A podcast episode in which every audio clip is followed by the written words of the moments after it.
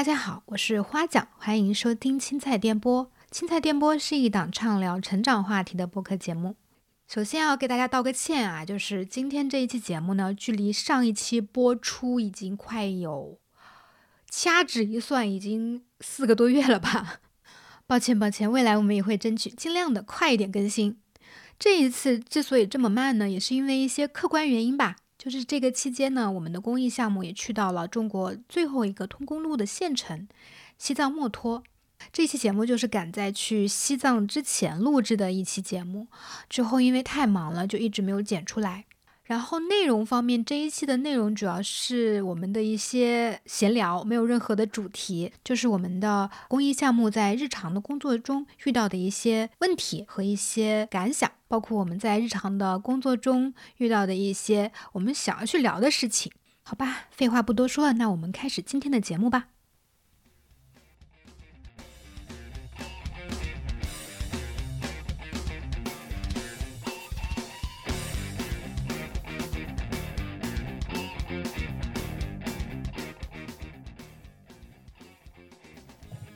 喂喂，哎哎，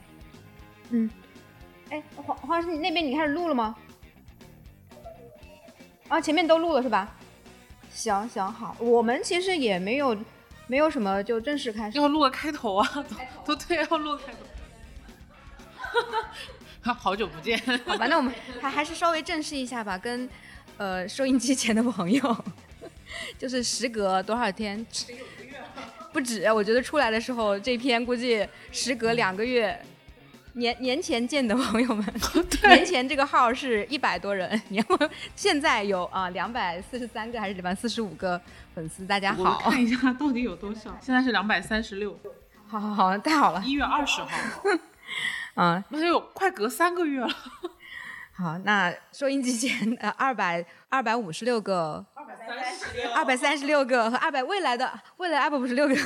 青菜电波的粉丝，大家好，我是花奖。今天主播是呃我，然后超超，然后还有餐餐子和黄老师。啊。然后今天这一期呢，我们想要聊什么呢？其实我们没有特别大的一个主题啊，因为大家可能对我们就是对青菜电波这个节目有一所了解的话，应该知道我们是由女童保护还有拥抱青春期两个项目、两个公益项目的志愿者来做的这一档节目。那我们主要的讲的一些内容呢，其实还是围绕着我们项目本身来讲的。但是前面似乎我们也没有对这个项目本身进行过一个比较系统的一个介绍。默认大家知道。对，默认大家都知道了。对，然后之前我和超超其实也参加过另外一档播客，就看理想。呃，如果大家不了解女童保护的话，可以去听一下看理想。我们会把它放在 show notes。对，今天这一期我们其实算是一个闲聊，因为我们前一阵子啊，就是我们在 B 站上面开通了一个账号，然后我们也上传了自己在大概两年前吧发布的一个我们的算是纪录片的视频，大概时长是十分钟。这个纪录片的视频大概讲的一个内容就是从女童保护最开始，我们为什么要做女童保护，以及中间我们经历过一些什么，到呃我们做了一些什么样子的事情，大概就是这样的一个内容吧。然后就是很多人他看到了这个 B 站的视频之后，我们收到了很多这样的反响。呃，其实女童保护在微博也好，在公众号也好，呃，也有很多的粉丝啊来关注我们。但是进入 B 站之后，我们发现了很多不一样的角度的一些声音吧。就比如说有人他说啊，我很小的时候上上过女童保护的这个安全教育课程，我在这个过程中学习了什么样的内容，就是学习到了什么东西，的影响到了我。然后我觉得就是。这种这种评论让我们感觉到真正的力量就是时间的力量，就是它可以告诉我们就真的我们的事情，我们做所做的这个事情是影响到了一些人的。那同时还有一些人他也在下面评论说，嗯，可能是当成一个树洞吧，就是讲他的在他身上发生的一些事情。然后另外还有一些就是很感兴趣说，那我怎么样加入你们，或者说呃呃我怎么样去学习到这样子的一些知识。然后呢，我们今天这一期的节目，其实就是想在基于这些评论吧，去聊一聊，因为我们都是女童保护志愿者，包括拥抱青拥抱青春期，其实都是讲的防性侵和性教育的一些内容。那我们也是希望通过我们这样的一些视角，能够跟更多的人来对话。嗯，超超，其实我觉得可以，你可以先说一下，就在这个所有的这些评论中，你觉得印象最深刻的一个呃留言是什么？印象最深的一个留言，其实就。一句话，说有幸听过你们的课，希望你们继续坚持下去。就是，嗯，它听上去很很简单。很短，如果你没有参与其中的话，你听到这句话，你可能感受也不会特别深。因为我在这个项目已经今年是第十年了，就是这句话它它很简单，但其实它是这十年的一个一个缩影。就是天涯海角真的有人上过你的课。这条留言为什么让我印象深刻？就是这节课对他来说是有用的，他才会说希望你们继续坚持下去。就是他这一句话看上去很短，其实但他对你是一个非常大的一个认可。我我想就是这节课对他的印象一定很深，所以他才会记得他上过这节课，而且希望这个课可以继续上下去。嗯，他对你的成绩有认可，他对你的未来也有期许。我觉得这个事情是印象很很深的。对这个评论印象很深。我印象比较深刻的是，看到了一个人说，他有一年去参加司法考试，在一个小学的考点，他说监考的老师们全都是那个学校里的老师。他在考试结束之后，有一个监考的女老师来问他什么是强奸罪，嗯，然后他很仔细的跟这个老师讲了之后，老师说他要把这些学了之后告诉他的学生们，然后还特别的感谢了他。因为我自己参加过司法考试，所以我对这个印象非常深刻。就是虽然有些人他可能不是我们的志愿者，他可能甚至没有听过我们的这个课程，但是就虽然走着不同的路，但是可能都都向去往同样的方向，都在想要呃通过一些呃事情呃做一些事情来保护到孩子。呃，不管是就是我去让他了解有这个罪名，让他知道我可以用法律的武器保护自己，还是怎么样。嗯，所以我对是我是对这个评论印象还挺深刻的。对我也有印象，他还他还说那个老师最后对他讲了一句话，他说：“同学，谢谢你。”对对，这个这个我也有印象。只是因为我觉得老师的任何一句话，他其实都会影响到，呃，或多或少的吧，会影响到一个小孩子他未来的一个成长的轨迹。我觉得这个是一个非常非常重要的一个事情，而且是很大的一个一个。怎么说呢？可以说是负担，也可以说是一种重担。嗯，对，所以所以我觉得我们的就是所有这些去讲课的这些志愿老师，然后拿着我们的这个女童保护这个所有经过专家仔细打磨每一个字的这种教案，他去讲课，保证保证这个轨迹它是正确的去行进的。所以这个事情就是让人很就是放心。嗯。对，我想回应一下超超刚才他讲的十年这个事情，特别奇怪。就在今年的三八妇女节的时候，我收到了两个人给我发的消息哈，他们都说十年前听过我的课，然后现在仍然记得什么什么内容。哎，我就想这个这个教育啊，就是性的教，不管是性的教育还是其他的教育，它真是它要影响到未来的，是这样吧？所以，我们我们我们坚持了这么多年，现现在慢慢的才看到了很多的效果，所以坚持是非常重要的。嗯，是的。我我我之前就讲过，我毫不讳言，我很多性知识都是在女童保护女童保护所学习的。对，其实我今天就是这几天，因为在因为女童保护马上就十周年了嘛，我们也在做一些十周年相关的一些内容的一些采访啊什么的，包括也会跟一些志愿者他们去聊。然后今天正好我跟一些就是比较年轻，就是刚刚加入我们的一些志愿者，因为在 B 站的那个下面评论里面有一个让我觉得最就是觉得最暖心，或者是说他们就是很多应该是小学吧，就是小学的时候听过女童保护课，然后那我现在是一名个女童保护的志愿者讲师，我觉得这样子的就是这种时间的力量给我的感觉冲击特别大，然后我就去梳理了一下，就找了一下咱们的志愿者。现在最年轻的一个志愿者好像是零四年的啊，十八岁。对，就刚刚刚大二，刚大二。然后我我还去问他，就是说当时是通过什么样子的情况下知道了女童保护，以及你为什么要去做女童保护这样的一个事情。呃，有一个人他就跟我说，他说他也是当初通过宣讲知道了我们这个女童保护，然后他觉得呃每次看到这种小朋友发生这样的事情，他就觉得特别愤怒。就是愤怒之余呢，他就觉得又是挺无奈的，因为他没有办法做任何的事情去帮助他们嘛。但后来知道了女童保护这样的一个公益组织之后，然后他们就觉得，至少我们能够通过给小朋友传递这样子的一些防性侵知识以及性知识，知道让他们知道隐私部位是什么，然后知道怎么样去保护隐私部位。那他们其实就会有一些防范意识。他们觉得就是做这个事情的最开始初衷就是想要为小朋友做一些事情，就是把自己的愤怒转化为可实践的一些东西，对，可可以做到的一些事情。这不就是就是我们组织这个负责人雪梅常说一句话嘛？这个公益这件事情不是一个人做很多，而是很多人做一点，嗯，对吧？还有好，还有一个就是在那个 B 站，有人还说一些很呃比较极端一些的案例嘛，就是那个人他应该是可能是医生吧，他说他的医院里面有一个十二岁的小女孩生了一个足月的婴儿，其实这个也是一个我们未来吧可以再再详细讲，或者说让一个专家来讲的问题，就是强制报告的问题。强制报告它就是说。你如果是比如说医生接诊了一个女孩，或者是男孩，他发现有这种性侵害的一些迹象的话，他是必须要去通报呃检察部门或者公安部门的嘛，大概是这样的一个法律条文。然后我们之前做过一个调研，也是一个网络调研，大概有一万多人参与吧。最后得出来的一个调研的结果是说，有百分之五十以上的人他是不知道这个强制报告的。其实强制报告已经出来了，大概有两年多了，两年多了。对，但其实还有很多人他不太不太知道这个事情，有的人就是还有百分之二十五的人他是去听说过，但是不太了解。嗯，特别是之前也接触的一些案例是说，医生说他医院里面有过这样的事情，但是他不知道这个事情要不要报告或者是怎么样报告。然后最近好像是那个江苏还是哎江苏江苏淮安对，江苏淮安出了一个新的算是强制报告的一个落地嘛，是检察院跟那个卫健委还是什么他们合作，就是相当于是医生。如果他接诊了一个十四岁以下的女孩，然后这个女孩她是怀孕了，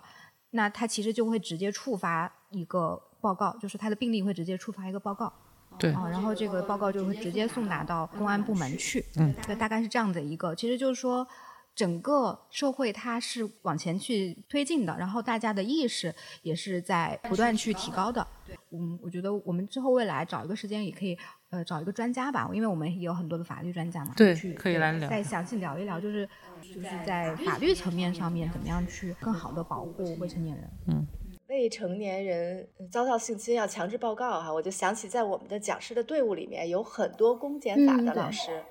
越来越多了，是的，越来越多了。完了，他们在考核的时候统一都。都提到了啊，就大家都提到了，就是关于未成年人性犯罪的事情，他们都很都很着急，所以大家就想怎么能够减少犯罪。我就想我们的课程，我们的课程就能够很好的去减少这个犯罪，我们起到预防的效果，对，是吧？这个公检法的，就是工作人员越多，其实就是因为他们日常接触的案例最直接，他们清楚的知道。什么样的情况最严重？就是没有必要等到事情发生你才去解决它。其实最开始把它遏制住，就是把坏的事情终止在它发生之前。对，就是其实我们之前，我跟花匠之前，我们想做这个播客，有一个很重要原因是通过不同的渠道，能够让一些人听到，他了解。有这样的组织，有这样的机构，包括现状是什么样子的。之前黄老师说过，教育成年人比教育孩子的成本要高很多。我我现在也也感觉这个门槛也也也也高很多。你要让他去接受你们的课，他们就会很谨慎、很紧张。所以我们也是希望通过这样的播客的这种方式，传达一些我们所在做的事情，能够让我们开课啊各方面。嗯，会更便捷、更容易一些，因为本质上我们是希望更多的孩子受到听完这个课之后受到保护、受到教育。对，因为我们创始人都是记者啊、媒体人嘛，所以其实我们是秉承着，就是说能让一个多一个人知道科普的重要性，就多一个。就是从可能从经济学上来说，它有可能是一种沉默的成本，但是我我相信这些沉默的成本在某一天它一定会有。效果，他有可能某天某件事情触发了他，他可能想到，哎，我当时好像听过一些东西，看过一些东西，可以找出来。我觉得超超说的这个特别的对，就是我们要面向未来，因为我们现在的听众，他们可能十几岁、二十几岁，呃，也许再过十年、二十年，他们就走上了能做决策的阶层，那他们就对他们的影响是非常大的。我我举个例子，呃，我觉得大概得有在十年前了吧。呃，北师大有一批那个师范生在我的学校实习，然后我就当时给他们做了一些科普的有关性教育的内容。然后这个十年过去了，他们现在陆陆续续都在呃，就是西部啊，很多都是西部的一些中学里面做到了心理咨询中心的主任。然后他们又翻过头来纷纷的来找找到我，就是呃来讲这个关于性教育的内容啊，然后就想起了当年他们上的那些课呀，然后又发现了现在学生当中的问题啊。哦，我想的就是十年前种的那颗种子，现在开始发芽了，对吧？是的，对，就是黄老师刚才说这个对未成年人的教育很重要，就其实挺有意思的，因为最近我在一些家长的群里面，家长就是在这个阶段会频繁的提到自己的孩子八九岁或者十岁对生理知识、对性教育或者对性的知识就有懵懂，就有好奇。家长说不知道要怎么跟孩子去讲，然后大家就在群里面讨论嘛。然后有一个家长讲到一件事情，我就是印象特别深刻。他说他女儿应该是已经上初一了，基本上全班可能一半半数以上的女生都已经发育了。嗯，然后这个家长就讲，他说现在的男生非常的可恶下流，会看他们班女生上体育课的时候，就看着女生要做跳绳啊、跳跃啊、跑步啊这样的运动，他们就会盯着女生的胸部看。然后这个家长就在群里面说，他真的这些男生太下流了。但其实我我当时其实第一感觉是。我当然不赞同这么主观，或者是比较我在我看来是比较武断的去认定男生下流，因为我觉得大部分的男生其实不知道这个发育这件事情到底意味着什么，嗯嗯，对吧？然后在这个过程当中，女生其实对于自己的身体的发育其实是会有一点点，大部分女生会有羞耻感的。我们在第一期录制的时候，黄老师也说过嘛，同样是发育，男生早发育，他在班里面他就会获得比较更多的一些优势。就比方说，老师会认可他呀，认为他会有一些男子气概啊这些东西。但女生发育、身体出现线条的时候，那女生可能就会不喜欢。我自己之前也讲过，我我可能就喜欢穿上那种宽宽大大的衣服，把自己遮起来。就是这个家长说男生下流，其实我觉得是他在用成年人的这种眼光去看待那些孩子。但这些孩子其实他没有接受过大，我觉得大概率是没有接受过性教育的。他对于这个阶段自己身体的变化、他人身体的变化，他都不了解。他就会好奇，他只能通过他的那种方式去理解，然后这种理解的结果在大人看来就是很下流，哦，对吧？但其实我觉得是本质上不是孩子下流，本质上他没有这方面的知识。首先，可能家长在家里也没有跟小朋友讲过，在学校里面可能也缺乏这样的知识。嗯，但是没有办法，他还是会站在一个成年人的角度去评判他。但是小孩儿他在那个阶段的话。我觉得不是下流，是好奇吧。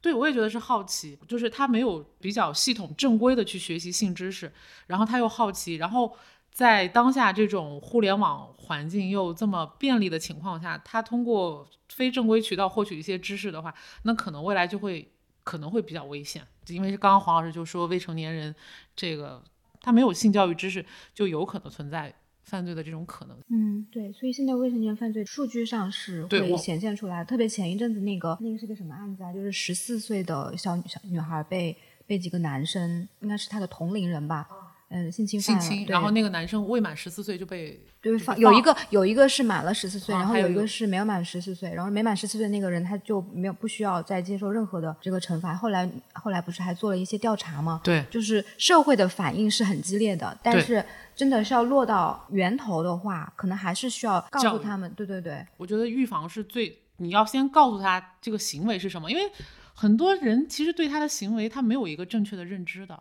我我我看过一个调查，是我们广东省做的。他说，二十岁以下的和五十岁以上的侵犯者居多，就是在性侵这个事情上呢，大头可能还是就是说同龄人或者比你稍微长一点的这样的孩子，相对来说是。比较危险的，光是我们的调查，就是国外的调查也是，他说有百分之四十的性侵犯，六岁以下儿童的侵犯者是十八岁以下的少年犯。所以，其实，在青春期这一段时间，就是如果他没有呃比较好的这种性教育的话。那孩子很容易在性的这方面出现一些问题，甚至走向犯罪。刚才超超说的那个，嗯，男生对女生的胸部特别感兴趣。其实 这个事情，在我当老师就早年间的时候，就是有很多男生喜欢从后面蹬女生那个内衣带儿啊，什么这些的，就是同班同学之间这样子哈，他来骚扰女生。觉得像这些呃小的事情，在学校里面，如果能够及时的给予学生正确的教育啊，在班里发现问题就。解决这样的问题，在班里造成一个很好的氛围，这样就可以减少很多就是更严重的问题的出现。前两天我跟灿灿子考核老师的时候，哈，有一个老师就讲到了他去讲课的一个班级，他说那个班是小学六年级，但是那个班的学生他们以开这个黄色的玩笑、讲黄色的段子啊，做下流的动作，就是特别普遍，甚至还为荣。所以那个老师讲完了，我们都很惊讶啊！就是小学六年级的班集体，他就已经到这个程度了。我觉得从两个方面讲，一个是孩子的发育到了这个程度，我们的教育没有跟上；还有一个呢，就是我们的老师不知道该如何在开始的时候就把这个苗头掐住哈。如果刚开始班里有人传传黄谣，在学校里面特别容易，比如传谁和谁他们之间做了什么样的事情，是吧？哎，小孩现在传黄谣了吗？就是是那种带有色情意味的一些谣言。在青春期讲师培训过程中，我会让他们每周都写那个培训的感想反馈，然后有老师就在里边提出过，就是他自己应该也是一个老师，他在班级的地上捡到了纸。就是学生自己画自己写的一些带有色情意味的场景啊，比如说性交行为啊，然后还有配音之类的，很多。因为我同学是老师，他曾经没收过学生写的这个就是黄黄文，说完他都不知道该怎么办。嗯，对，我们在。呃，黄老师，我们在那个培训的过程中，也有老师开麦来分享过，然后就有老师来分享说，有人来跟他咨询，就是那个咨询的老师也是一个很年轻、没有结婚的女老师，也是看到了学生写的那种黄文嘛，然后老师自己觉得特别的害羞，但也不知道该如何讲。然后那个老师同时也分享了另外一个呃故事，就是也是一个老师来跟他咨询，说班上的有一个同学可能在浏览网站的时候。就登到了，登录进了色情网站，然后他看到了这些消息，就这些信息，就觉得非常的劲爆，他就把他用手机拍下来之后。给全班传阅，然后全班爆炸，就每个同学都通过不同的途径去找书、上网，然后看，嗯，就是网络资料等等各种途径去寻找这些消息。其实我们那个青春期里边经常说的嘛，就是就是你在青春期对性感兴趣是很自然的事事情，但是对性感兴趣不应该是对色情的东西感兴趣。但是由于就是缺乏这个教育，可能老师也不好开口，家长也不好开口，就导致色情反而是孩子。接受性教育的第一途径 了。哎，那后来呢？他那个老师他有没有怎么样处理？就是还是那个老师没有分享，就是班主任是如何处理的。我也当过班主任哈，我当过高中生的班主任。我我一般的情况下就不不能允许班里出现这样的事情。那我们在这这个班刚刚组建，就是我们高中同学一来的时候，我就会给班里同学做普适性的性教育。把我认为他们该知道的啊这些东西都要讲清楚，然后他们知道这个老师是非常就是这么开明的一个老师，他们有问题就会来问我。如果他们发现同学之间有什么问题哈，比如我我我不允许他们在学校里做过于亲密的动作，他们就会告诉我谁和谁在什么地方他们接吻呢，或者他们怎么怎么样的，哎，他们就会来协助我把班里的氛围整理好。我记得特别清楚，当年有一个男生，就是我们讲这个避孕套啊这些的啊，啊，当时有一个男生就过来问我，他说，他说老师，你能给我拿几个避孕套吗？哎，我就问他，你干什么用啊？他说没事儿，我就是想看看。然后因为他还是个未成年人，我就跟他妈妈讲了这个事情，他妈妈就跟我说，老师你给他吧，你不给他，他也从别的地儿拿，还没有你这地儿安全，你就教，你要好好教他们怎么使用避孕套。所以我觉得，就是作为一个老师，特别是在青春期附近的这些老师，小学五六年级啊、初中、高中的老师，你要具备一些能力来解决跟性相关问题的这些能力，不要让班里就是他已经发展到不可收拾的这个地步了。其实刚才灿子说的那个问题啊，在特别多年前，可能得有二十多年前，我的表妹还上。高中的时候，他们就曾经出现过，就是特别普遍的，就是男生用学校的多媒体来放这种色情的光盘啊，这样子。那个时候只是在高中我听到的，那你看灿灿灿子说的那个是在小学。我想这个小孩小男生他能把它录屏下来，然后在全班的群里面传，就他还不懂这个事情到底是什么。所以这个小男生他还没有到他真正的那个性意识觉醒的时候，他单纯的是觉得好奇。这个事情就说明，就我觉得有一点就是，家长不可能让孩子活在真空里面，在这个社交媒体发展之后，嗯，就是那天我们那个群里面还有一个家长就问，他说：“哎呀，多大的孩子会有性冲动啊？”但是我其实就特别想跟他说的一点就是。你不能等到他有性冲动的时候，你你才来要纠结说要给他这方面的教育，那个可能就其实已经晚了。当你意识到你孩子有性冲动的时候，可能你孩子比你知道的要多得多。我特我特别想告诉所有的家长，就是你孩子比你知道多得多。就像之前还有篇文章，那个标题我觉得写的特别好，那个标题就是我一想到我的儿子十三岁有了性欲，我都快崩溃了。就是家长可能很难去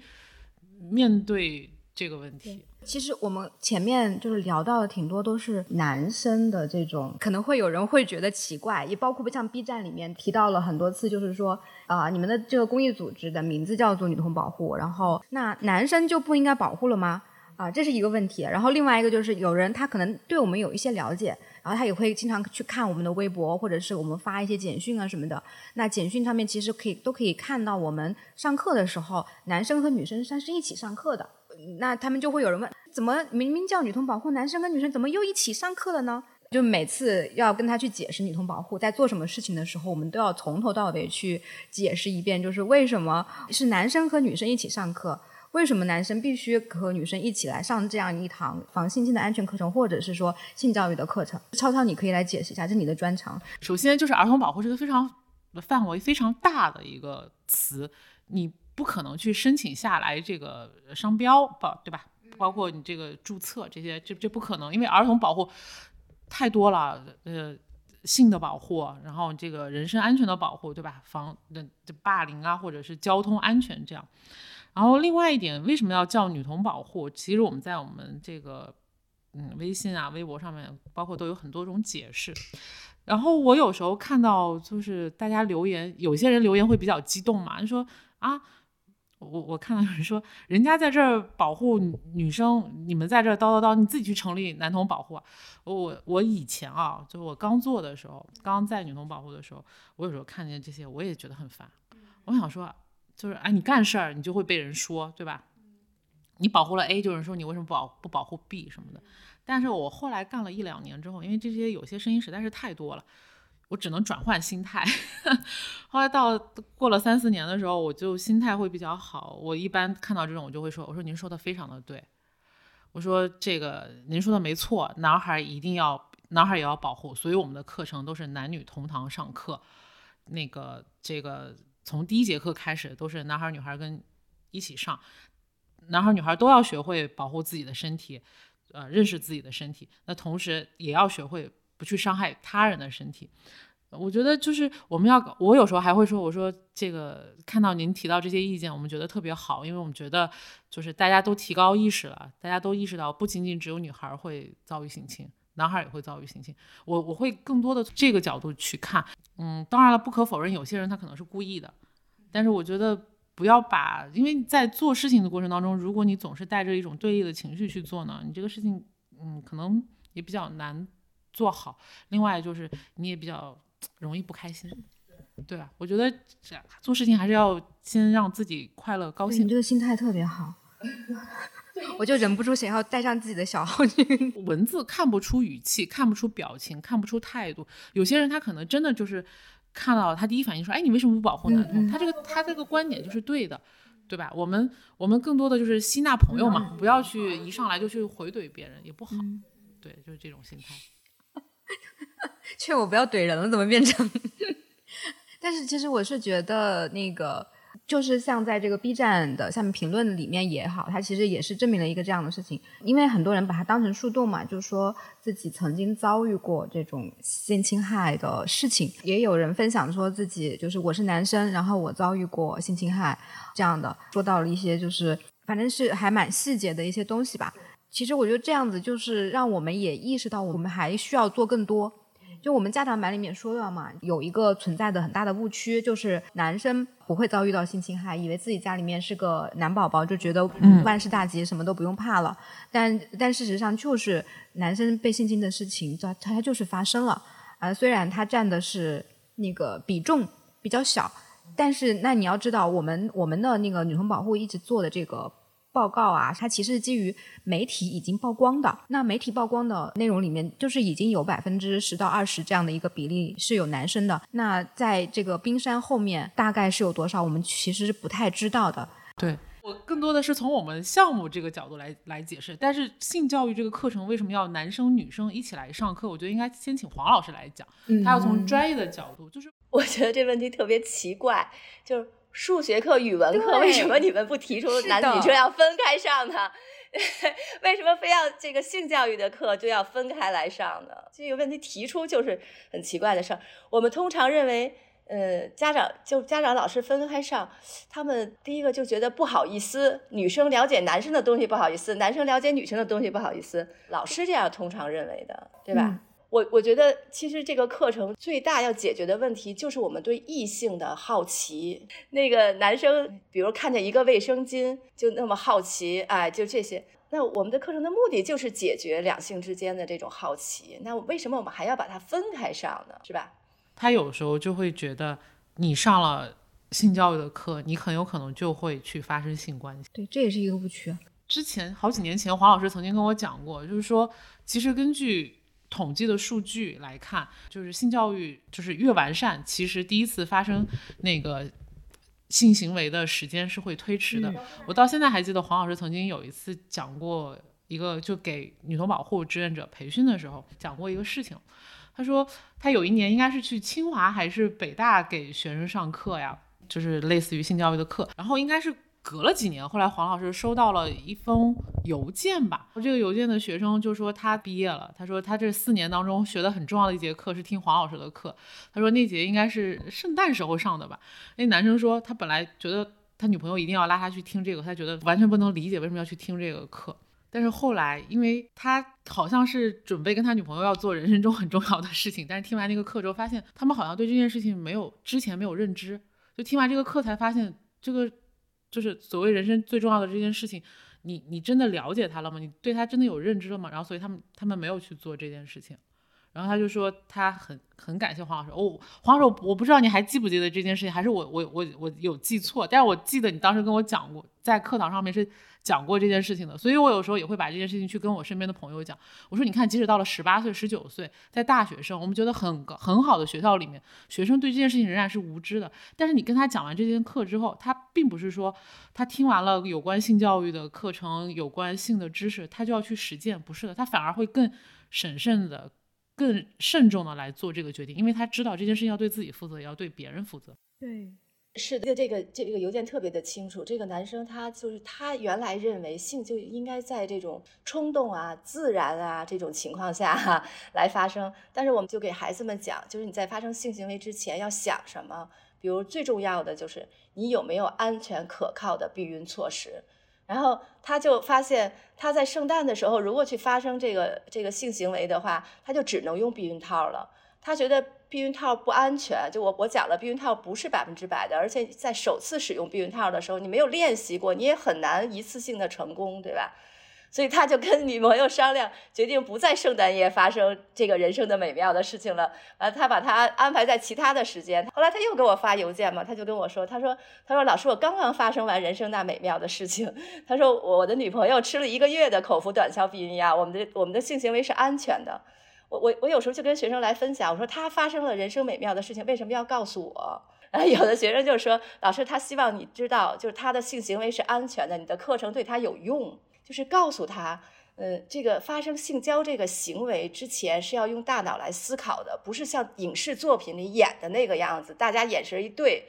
啊，就就上床了，对吧？你看所有的电视剧里面、电影里面啊，所有所有的这样的上床之前。没有一个女主角或者男主角说呀，我们没有避孕措施啊，你你这个避孕套能戴好吗？能确保安全吗？或者是他没有演过事后这个，如果真的意外怀孕了，这个这个女生她会经历什么样的过程？没有，影视剧里面基本上没有。我我以前也看过一个调查数据，就是说大概有百分之八十八十多的这个影视作品里面都会。跟性有关系啊，都会多多少少跟性有关系，但是没有什么影视作品里会对这个安全性行为进行宣讲。嗯，黄老师刚才讲到，就是呃，在前面的那个过程当中，我觉得可能有一些不了解，或他们可能就会说，为什么不让男生去戴避孕套？为什么要让这个女生吃长达一个月的短效避孕药？他们可能会觉得，其实这是对女生是一种伤害。嗯，我我我来说说这个啊，就是说，我觉得我的理念现在就是说，我们每个人都要对自己的避孕负责任。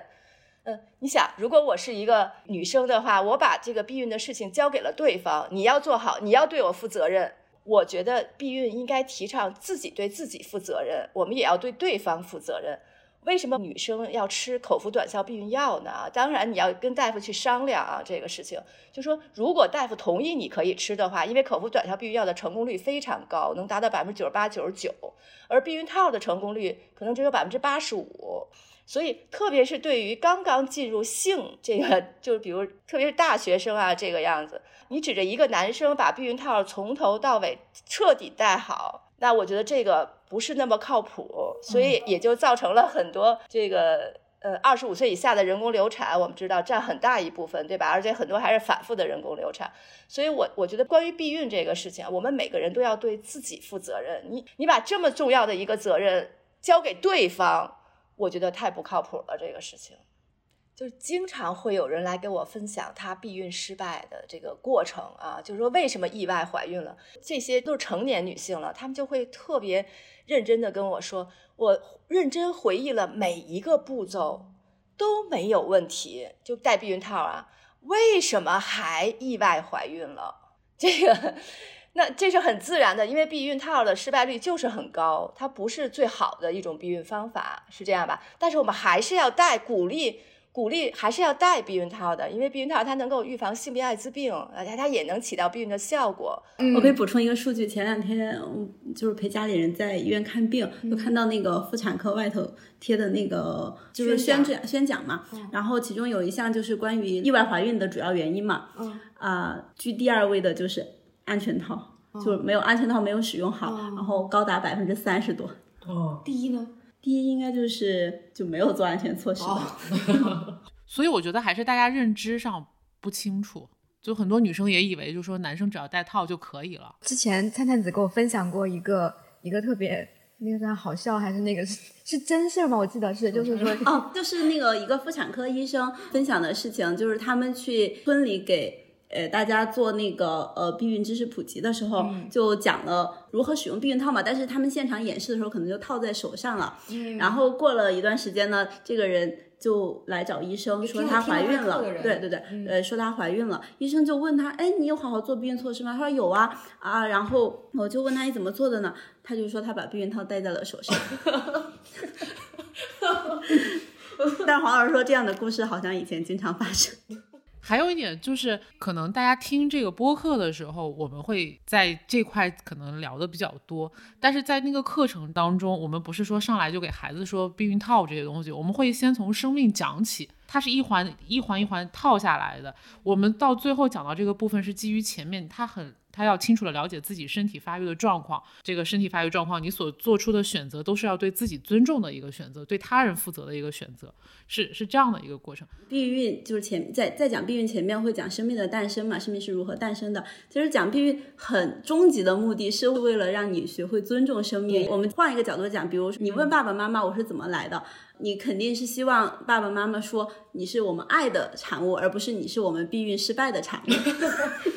其实避孕措施这个部分，我们也会强调，这是面向未来的一个准备。像黄老师在经常培训的时候也会说，我们给你们讲避孕措施，是希望你知道有这个事情。当你未来真的要发生人生的美妙的事情的时候，你要去。思考哪个是合适你的？那比如说，我们针对未成年人，我们会跟他讲。那比如说，你现在去做这个，不管是宫内节育器还是皮下埋植，你是未成年人，医生是不会给你做的。还有就是，你要是服用短效避孕药的话，是需要去跟医生咨询的。对对。啊，这是避孕是你我和医生两三个人的事情。其实我们教给孩子这些方法，不是说教给你今天你就要去用，而是说我们告诉了你这些知识，然后我们也知道你是能够做出对自己、对他人尊重健康的一些决定，然后我们是就是教给你一些判断的方法，来为自己做决定。是是这样的啊，我分享另外一个故事，就接着我们前面那个说的。就我以前有一个学生，他给我就我们那时候是系统的上课，就是呃，比如呃这一个学期上十八课时这个样子。到期末的时候，他就说，他说老师，当你讲完了这个性啊，特别是这个性的反应啊，他就能理解自己的身体了。就这个男生呢，他看到他的女朋友之后，他就会有性的冲动啊，这是高中生，呃，他也会偶尔提出来性的要求给他的女朋友，但他的女朋友总是拒绝。他呢，就是在没有上课之前呢，他不能理解他女朋友为什么老要拒绝他，完他自己还那么难受。但是当他上了这个课之后呢，哦，他理解了自己这个性的冲动的原因啊。就当有了这个激素，你你这种反应都是很自然的。当他能够理解自己的身体的时候，他说他同时也理解了他女朋友为什么要拒绝，因为我们也讲了青少年的性行为。冲动的性行为，没有安全措施的性行为，会给女生或者给他们俩之间的关系带来什么的伤害？这个男生他就释怀了，你知道吗？我觉得这个这个这个故事我也记了很多年。我觉得性的教育呢，它就很大一部分就是说，你得先能理解自己的身体。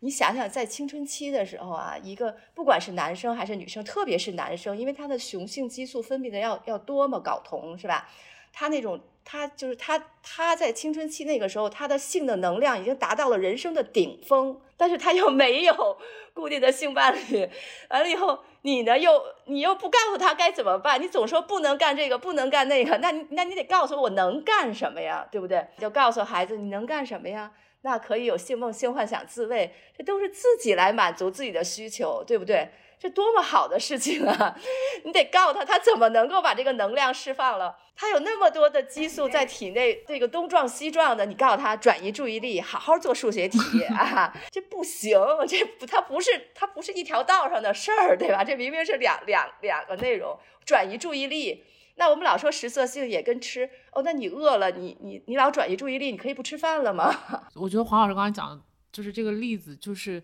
呃，我一直。就是今，尤其到今年以来，我特别切身感受，就是一个人对自己的了解越深，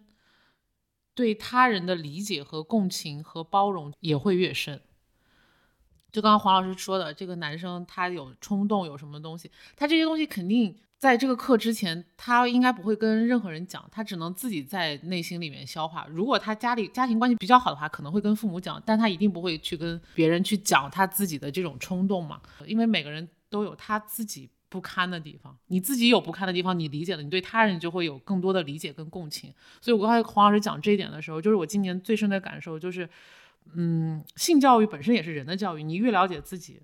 你对他人的宽容、包容、理解就会越多。我也会看我们青春期那个课程之后，学生交上来的反馈，我其实还蛮动容的，因为我发现现在的学生他们。呃，我看到好几个学生会写说，我觉得这个课很好，我希望老师去给更多的学生去上。我相信他们会知道，跟他一样的人有很多，他需要这节课帮助他，他也希望这个课能帮助更多的人。就我发现，就是最近嘛，因为开课多，就能看到好多那种纸条，那个上面就是百分之九十的女生都会说，老师在上你这个课之前，我觉得月经例假就是一件非常让人感到羞耻的事情。让自己觉得痛苦，让自己觉得例假来期间就很不好意思。但听完这个课之后，他觉得没有什么。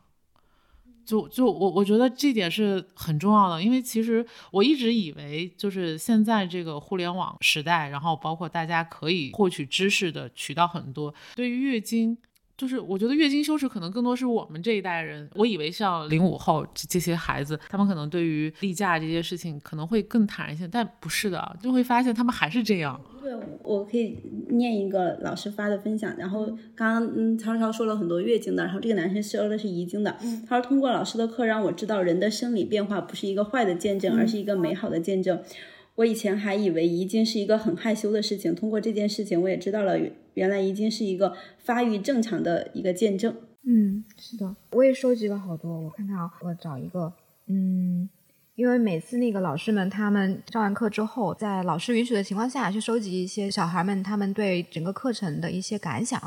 呃，反馈，呃，或者是说，呃，有的时候我们也会让他留下一些他们的疑问之类的。那刚刚那个灿灿子也说了一个嘛，然后这个这个她是应该是一个哦，是女生。她说我是一个女生，当看到您为我们介绍男性与女性的生殖器官和青春期，我们将会有哪些变化时，我感到很害羞。当您讲到性侵害时，我也感到很害怕。但当您讲完这节课后，我没有了当时的任何的抵触和其他的想法。我感觉青春期是我人生中最美好的阶段，我也会好好保护自己，让这个阶段更加的美丽多彩，让我的生活充满快乐。相互尊重同学的正常的生理现象。对，我就发现，嗯，这两天我看他们的那个纸条里面，很多的学生在最后一句就是我们要理解和尊重他人。我觉得这个就很好。我觉得这个特别重要，因为有的时候你理解尊重他人，就会避免很多矛盾的发生，包括这种霸凌事件的发生。我我刚还看到一个，就是呃那个呼应一下前面的，就说学习了避孕的方法，但这不是鼓励发生性行为。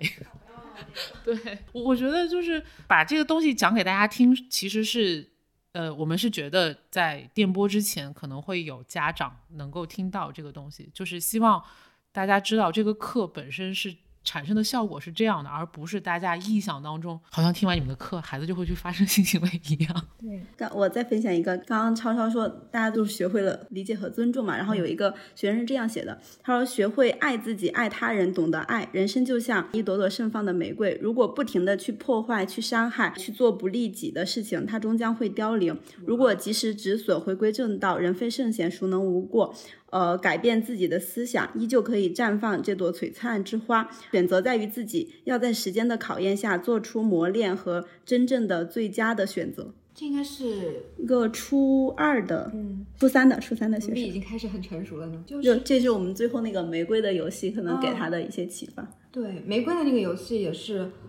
我觉得点睛之笔吧，之前也有很多人对好多孩子的反馈都是对玫瑰的游戏会非常非常的印象深刻。我第一次听玫瑰的那个黄老师讲玫瑰的那段故事，是在他给女童保护讲师做培训的时候，那个时候青春期的课还没有还没开，就是我我当时听完我就眼泪我就下来了。我们在之前就是呃花匠开头说我们。做过那个看理想的那个播客嘛，然后我们当时也是在那个播客里面就讲了玫瑰花的这个故事。我应该是我们三个人当中，呃，第一个第一第一个听黄老师讲那个，而且黄老师当时讲那个并不是在给学生讲课，他是在给志愿者培训的时候。嗯然后玫瑰花那个故事是，就是他当时因为我们大家都不知道，就是那个课，然后黄老师突然之间就就先拿出了一朵玫瑰花，说请。现场所有的人，每人讲一件会伤害在青春期你做了就会伤害自己的事情，讲完就要摘掉一朵玫瑰花瓣，然后到最后这朵花就没了，就只剩下那个花心了。然后黄老师又拿出了一朵花，然后说我们现在开始还是这个流程，每个人再讲一下伤害自己，呃，做的这件事会伤害到自己。然后讲到可能到第二个人的时候，黄老师说好，停止了。没有了，你这个时候不会再做伤害自己的事情。然后黄老师又拿出一朵玫瑰花，说：“你看这朵玫瑰花跟就摘掉一片花瓣的玫瑰花有没有什么区别？啊，其实没有什么区别。”后来黄老师就说：“你看，如果你不停止，你一直做伤害自己的事情，那你可能就是第一朵玫瑰花，就什么也没有。但你如果你在青春期犯了一个错误，但你只要及时的止损，其实你跟没有犯错误的那些人其实没有任何的差别，就是没有什么没有什么差别。”就是你，你一开始听青春期的课程的时候，你你会紧张，你会好奇或者什么的。但是他在那个最后的那个收尾的时候，他很写意，他不是那种很说教什么的，他而且是是玫瑰花花拿到你面前。我觉得那个环节很轻松、很写意，但是又很浪漫，就是跟青春期那个很很贴合。因为我们不是要去西藏墨脱上课嘛，但是墨脱当地可能物资不是很全，然后我就特别写在备忘录里面，到林芝的时候一定要把玫瑰花买好，第二天带进去，因为我觉得上课的时候这个很重要。对，所以我们就想要请黄老师讲一讲，为什么会在这个课的时候设计就玫瑰花这个环节。其实呢，我以前做过助产师，我看过太多的人工流产和中期引产的女孩子了。嗯，SARS 那一年，我对这个中引的女生呢做了很多的访谈。那个时候，我记得我找了大概有四十个左右吧，都是二十三岁以下的，基本上都是在校的学生，或者就是嗯这种打工的打工的女孩子，因为他们在医院里等着做引产。他们就有机会接受我的访谈，我们可能一下午就能访谈一个到两个这样长程的这种啊。然后那些女孩都有一个困惑，就是说我做过人工流产，我做过引产这件事情，未来要不要告诉我未来的男朋友或者是我未来的丈夫？他们都觉得就是好像自己对自己就有特别深的这种，他们就指责自己。我就是想，在漫漫的人生路上，一定会有意外发生的啊！当你年少无知，真的就你可能会做做过伤害过自己的事情，但是呢，中国古人有一句二话叫做“人不二过”，你不能一个又一个的去做那个人工流产，对吧？当你知道这样的行为是对自己身体有伤害的时候，呃，你就及时的节制了。这个没没有任何的问题，我们也是我们说人工流产是对身体有伤害的，但是我们强调的是反复的人工流产，是这样吧？我就跟那些女孩说，你就把这个故事在产院，我记得特别清楚，东四产院那个产院是一个四合院，是一个公主府。我说你就在这个四合院的那棵大树下面埋挖个洞，把这个故事就埋在这里了。未来说不说那是你自己的权利啊，我 我也不鼓励女孩去去说这样的事情。所以，我我就是想，怎么能让这些女孩走出来是非常非常重要的。因为，在这个呃不安全性行为里面，最后承受痛苦的是这个女生，是吧？所以在教案写的时候，我也是特别强调，第二朵玫瑰摘掉一个花瓣的时候，我们一般是都说意外的人工流产。所以，让这个游戏呢，在这个最后呢，不管是他在这个活动之前有了对自己的伤害，还是在这个活动之后。发生了这样的伤害，让他都能放过自己。对，之前就是关于这个游戏《第二朵玫瑰花》，他不是犯了一呃做了一件对自己身体有伤害的事情嘛？然后我们就写的是，呃，比如说她意外怀孕做了一次人工流产，然后可能就会有老师提出疑问说，哎，为什么是选择的这一项？嗯啊，所以今天黄老师也解释了一下。然后最近我们有一个老师也非常细心的给我们提出了，他说就是。就是我们好像就是只针对女生，你会做一个意外怀孕，做一个人工流产。他说可不可以，就是我们要兼顾男女生，就把这个改成，嗯，就是可能意外怀孕做了一个人工流产，或者是意外的导致别人女生怀孕做了一次人工流产。然后我们就觉得这个老师的提议也非常的好。对对。然后正好前两天我还看到有学生写了一个，他就说这个课越听，我觉得就在讲自己。嗯。他说好像早恋、抽烟，然后。这些事情都是我做过的。他说我也曾经觉得好像自己也就这样了，但今天听完这个课，我觉得不是的，我我还是可以的，我我改掉这些就行了。所以我就觉得，就是他他在那个课程过程当中，最后是那个玫瑰花在收尾，然后当这个老师讲完了这些课，把这些玫瑰花分给孩子，最后他又收到了这样的纸条反馈的时候，我觉得其实。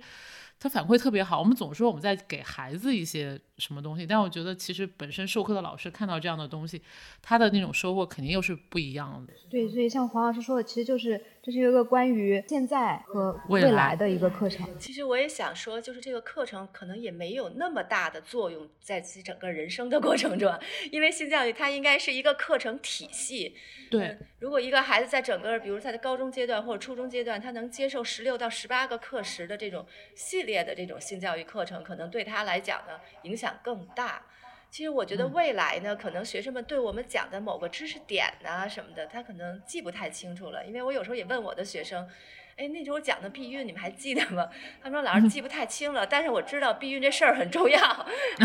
所以我想这个课程呢，就是可能也没有那么高的那种期望，但是我们起码能做到，就在他青春期这个阶段，我有一个老师能够堂堂正正的进入到课堂，然后来大大方方的讲解这个性的。这个相关的知识哈，然后让他知道性这个事情并不羞耻，然后我们可以用科学的态度、开明的这种价这种价值观来来去讨论啊，然后为未来做一点点准备。就是他可以正视自己所处的那个环境，就是他当时的那些情绪那些东西。因为我看到很多的反馈，就是啊，你解决了，就是原来我的这些苦恼啊，或者是困惑都是正常的。嗯。对，现现在是二零二三年，说不定这个播客到二零三三年的时候还有人听到，或者说，呃，他到二零二四、二零三三年的时候，他是突然想起来，原来我之之前我听过这个播客，然后他告诉了我一个什么样的事情，就我觉得这样还挺好的。就是时间的力量，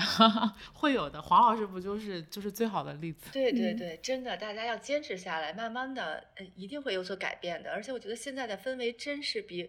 二十年前 简直好的不知道有多么好了。那个时候我我的梦想就是跟一些像你们这么样的年轻人去讨论这些事情。我觉得都实现了。对，我好像记得好几年前，我就跟黄老师说，哦，因为那时候项目在开展的过程当中会遇到一些阻力，或者是说有一些困难嘛。黄老师跟我说，啊，超超，我跟你说，现在已经好多了。就觉得，我觉得现在已经进步很多很多了。对我也是真的觉得进步了很多。就是想到这么多人，他能来约着我们的老师去上课，然后来教小朋友怎么样去正确的认识这个事情。就很好，好，那我们今天的节目先到这儿吧。一节完全没有 提纲，然后 就是光闲聊天的这么一档节目了，变成。对，我们争取下一次更新 不要这么隔这么久。是的，就这次更新隔这么久，其实还是有一些客客观原因的吧，就是各各种事情也是碰到一起了。然后之之后的话，我们争取能够从从西藏回来，从西藏回来我们就录一期。对，我我们可以预告一下，就是我们要去西藏开课了，全全国最后一个通公路的县墨脱县，在那里去上女童保护的儿童防性侵的课，以及拥抱青春期的性教育课程。对，嗯，我们到时候请花匠来给大家分享一下，还有灿灿子。好的，那我们今天的节目就到这里啦，拜拜，好，再见。